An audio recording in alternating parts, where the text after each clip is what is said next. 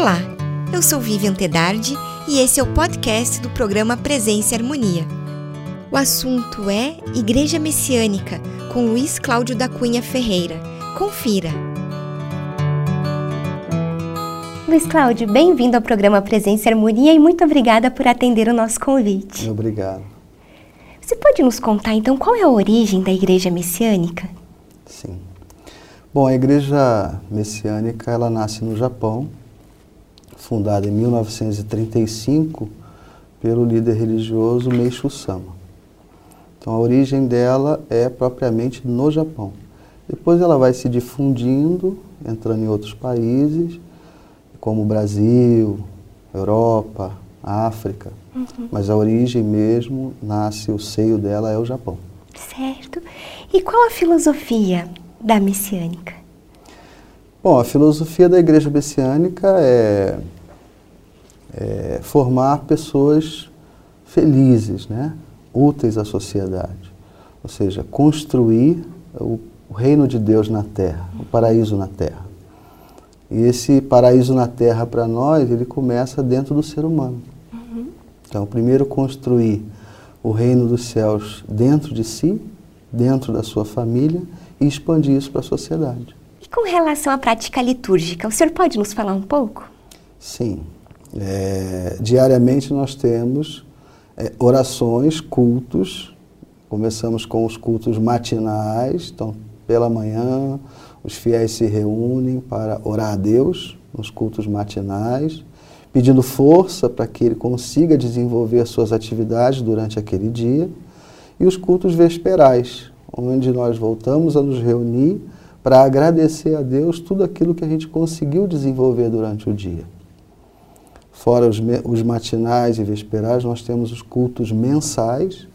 Então, uma vez por mês, os membros se reúnem, os fiéis se reúnem no templo para agradecer, louvar a Deus, agradecer as proteções, as graças, os aprimoramentos que vivenciaram durante o mês como crescimento da sua é, espiritualidade. E nós temos os cultos especiais que são três cultos que nós realizamos durante o ano, que é o culto que comemoramos o culto do paraíso terrestre, em 15 de junho, 2 de novembro, culto às almas dos antepassados, e 23 de dezembro, o culto em que comemoramos o nascimento do nosso fundador. E com relação às práticas básicas, né, o senhor pode contar um pouquinho as práticas básicas da filosofia de Meishu Sama? Sim básico nosso é oração e culto, participação nos cultos, essa ligação com Deus através das orações, a prática do jorei, que é uma prática diária e básica. Então, os nossos, as nossas igrejas elas estão abertas o dia inteiro para a atividade do jorei. Fora isso, o, o, o fiel ele pode aplicar ou ministrar o jorei em qualquer lugar, em casa, no trabalho. Então, é uma prática básica. E o servir. Uhum. O servir é o membro estar sempre preocupado em servir ao próximo. E existe algum livro específico a respeito da filosofia? Sim, existe o livro Alicerce do Paraíso. É, são, são cinco volumes iniciais escritos pelo próprio fundador que direciona o fiel a se tornar uma pessoa de fé melhor, né? um verdadeiro filho de Deus, digamos assim. E qual a visão que a igreja messiânica tem do cosmos e das leis divinas? Invioláveis, né? Deus, é, as leis de Deus, elas são invioláveis para uhum. nós. Nós precisamos viver sempre de acordo com as leis divinas. Né? Nos posicionamos em algumas, como lei de causa e efeito, né? lei do espírito precede a matéria, lei da purificação. Então, são leis que, para nós, se obedecermos, seremos mais felizes. Né? E o que consiste a prática do sonen? Bom, o sonen é uma palavra em japonês que significa é, razão, mais sentimento e mais vontade. Uhum. Isso gera o pensamento. Então, se eu tenho dentro do meu pensamento sentimentos, né, é, a minha razão, os meus sentimentos e a minha vontade são construtivos e benéficos e estão de acordo com as leis dos cosmos, naturalmente eu me torno mais feliz. Se o meu sono for um sono destrutivo, naturalmente eu vou gerar um acúmulo de impurezas no meu espírito. Para nós, da Igreja Messiânica, nós chamamos de máculas espirituais, que vai acarretar é, é, dificuldades na vida da pessoa, porque uhum. ela passa a infringir uma lei divina. Uhum. Então ela acaba acumulando mácula e ela terá que entrar numa outra lei chamada lei da purificação, que é a purificação dessas máculas. Bom, o senhor comentou com a gente sobre o jorei. E o senhor pode nos explicar um pouco mais, né, sobre ele? Essa relação, existe uma relação do jorei também com a cura? Então, para nós, é, é, a doença, por exemplo, grande parte dela para nós são as máculas espirituais. Né? Por algum motivo, por algum momento da vida do ser humano, ele, pelos pensamentos, pelos sentimentos, pelas palavras e pelas suas ações, ele acumula essas nuvens espirituais. E quando essas nuvens ela atinge uma certa densidade, ela precisa, nós precisamos de uma lei divina que purifique essas nuvens. E infelizmente, muitas pessoas purificam essas nuvens pelos sofrimentos seja doença, seja misérias e muitas vezes conflitos. O jorei é um, ato de purificação dessas nuvens. Então o jorei ele vai atuar, é a transmissão da luz de Deus que atua diretamente no espírito, tirando, sem precisar sofrer, essas nuvens espirituais. Então a cura ela pode ser de uma doença, ela pode ser emocional, ela pode ser financeira, porque desapareceram-se as nuvens espirituais que estavam causando aquele tipo de sofrimento na pessoa. Uhum. Então eu jurei a atuação dele nesse sentido, Vivian. É, purificar o espírito da pessoa, que é maculado diariamente. Diariamente os nossos, nós não temos pensamentos diariamente voltados para Deus. Uhum. Não é todo dia que a gente acorda querendo agradecer a Deus. Uhum. Tem dia que a gente está chateado, tem dia que a gente está mal-humorado, tem dia que a gente está reclamando demais, não é? Uhum. Tem dia que a gente até pensa em né, coisas absurdas. Então, os pensamentos que entram na prática do sono ele muitas vezes ele é destrutivo para o próprio ser humano. Sim. Então o jorei é para trazer esse equilíbrio, ou seja, harmonizar o ser humano com as leis divinas, harmonizar o ser humano com Deus.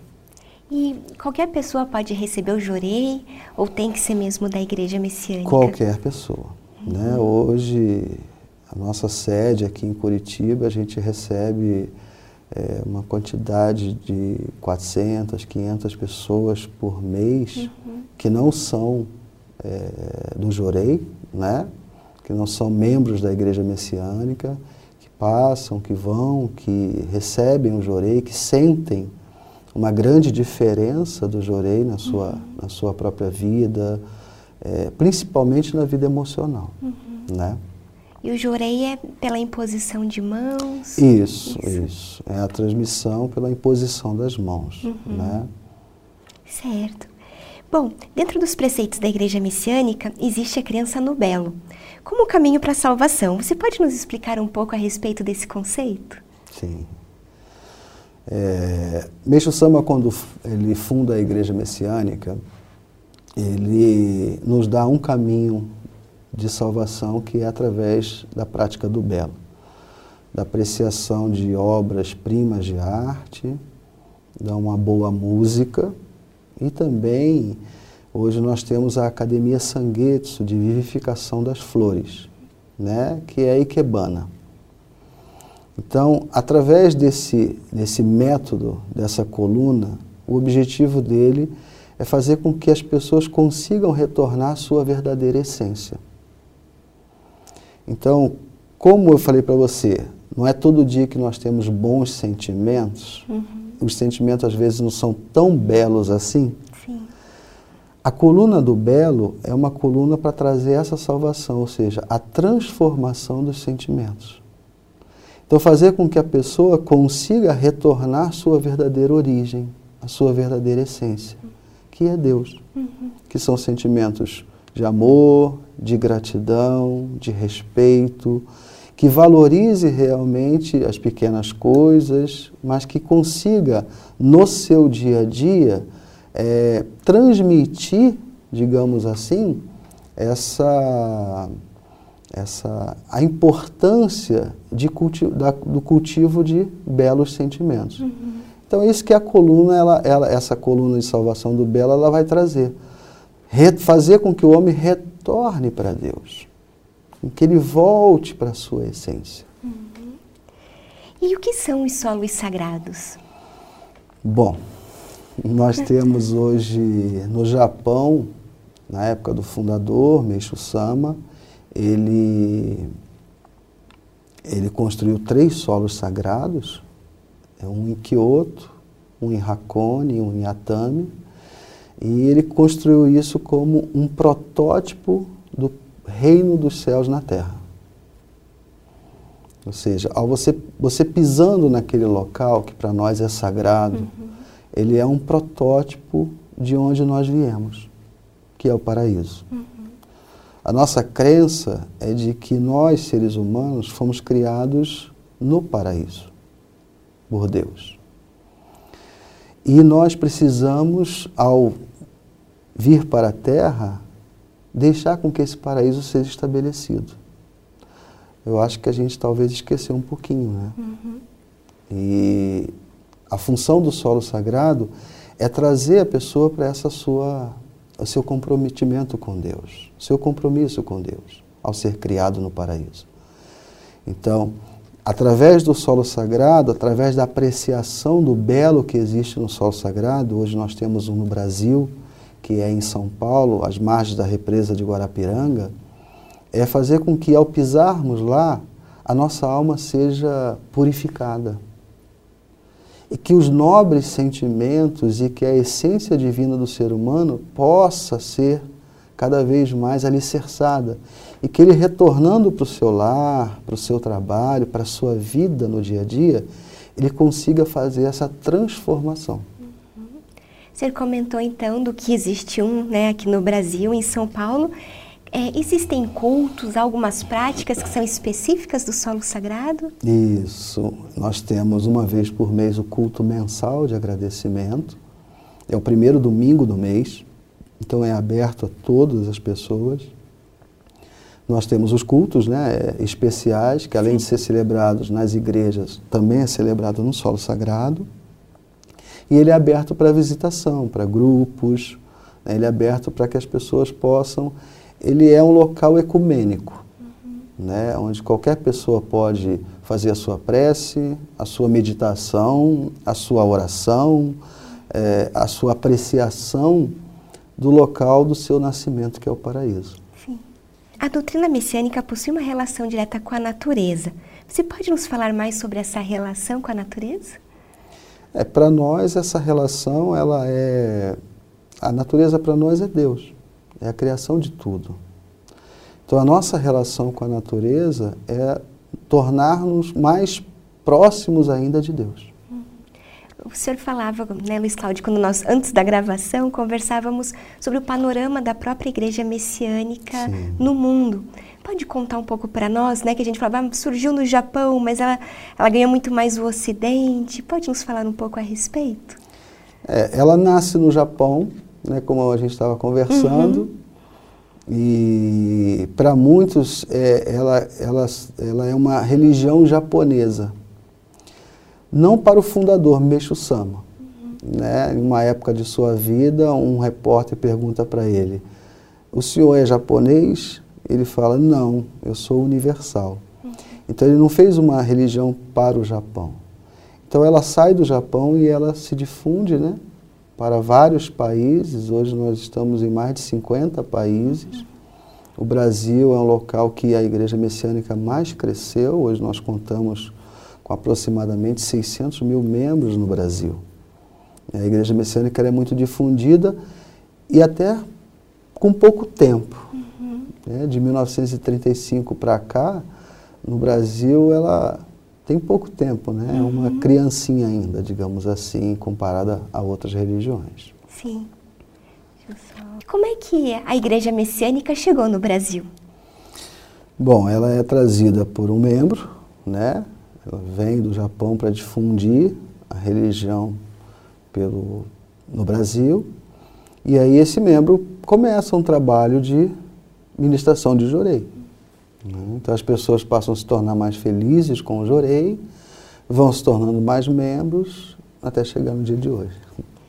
E o senhor sabe se mesmo desde quando ela existe ela aqui no Brasil? Ela se instala no Brasil em 1955. 55. E no Japão ela foi 35. criada? Em 35, 20 anos depois. 20 anos depois. E da sua experiência, o senhor é já né, ministro da Igreja Messiânica, o senhor pode nos falar um pouco da sua experiência? É, eu entrei com 19 anos né, e eu passava por um momento muito difícil com a minha mãe, ela tinha é, um problema sério de febre reumática e ela não estava conseguindo, é, já com a medicina, passar por essa, essa dificuldade. Foi quando eu conheci a igreja e me aprofundei e ingressei na fé messiânica e comecei a ministrar jorei para minha mãe. Uhum. Né? E na época o médico falou para ela parar de trabalhar e o recurso dela seria uma cadeira de rodas e ela está andando até hoje, né? graças à, à prática, à ministração do Jorei. Sim. E daí seguiu uma carreira na, na igreja. Isso, aí Isso. eu fui me aprofundando, ingressei no seminário de formação sacerdotal em 1994. Uhum. E em 1998 eu me tornei ministro da igreja e lá se foram mais alguns anos aí como ministro, espero continuar minha vida inteira. Ótimo. Bom, a gente também tem o método agrícola, né, que foi desenvolvido por, por Meixo Sama. O senhor pode nos falar um pouco também a respeito? Então, assim como a, a coluna do Belo, é, ele institui três colunas de salvação. Uma eu jorei, essa salvação para nós é trazer o homem de volta a Deus, a uma crença de que Deus está vivo dentro dele, é Ele é o seu verdadeiro Pai que comanda tudo em sua vida. Então, o Jorei é para isso, o Belo é para isso, e a agricultura é a mesma coisa. Quando o, o princípio da agricultura natural, preconizado por Meixo Sama, é fazer manifestar a força do solo preocupação, quando ele cria a agricultura natural, não é em si com a planta, mas sim com o solo. Uhum. O solo é uma parte de Deus. Então, quando você joga venenos, né, adubos, para colher ou apenas para é, produzir e lucrar, você está matando aquilo que é o princípio básico que é Deus. A agricultura natural é justamente para fazer com que um solo, sem você utilizar praticamente nada, ele produza e reconduza o ser humano a sentir gratidão a Deus. Esse é o princípio da agricultura. Certo. É, o senhor comentava também comigo que isso tem crescido bastante na África. Na África. Né? Na África, hoje nós temos escola agrícola na África.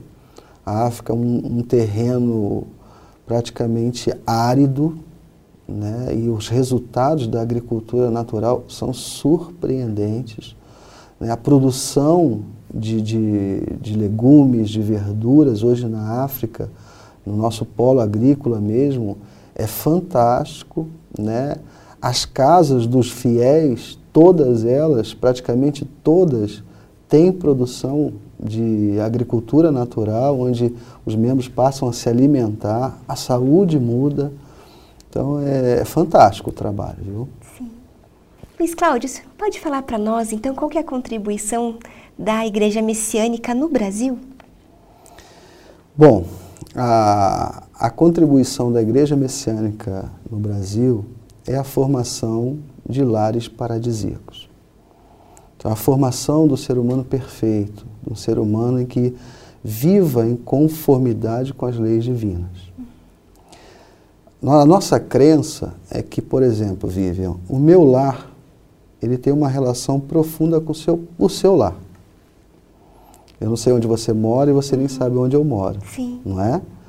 Mas a minha crença como messiânico é que o meu lar tem uma relação com o seu, até porque nós somos filhos de um mesmo Deus, Sim. de um mesmo Pai.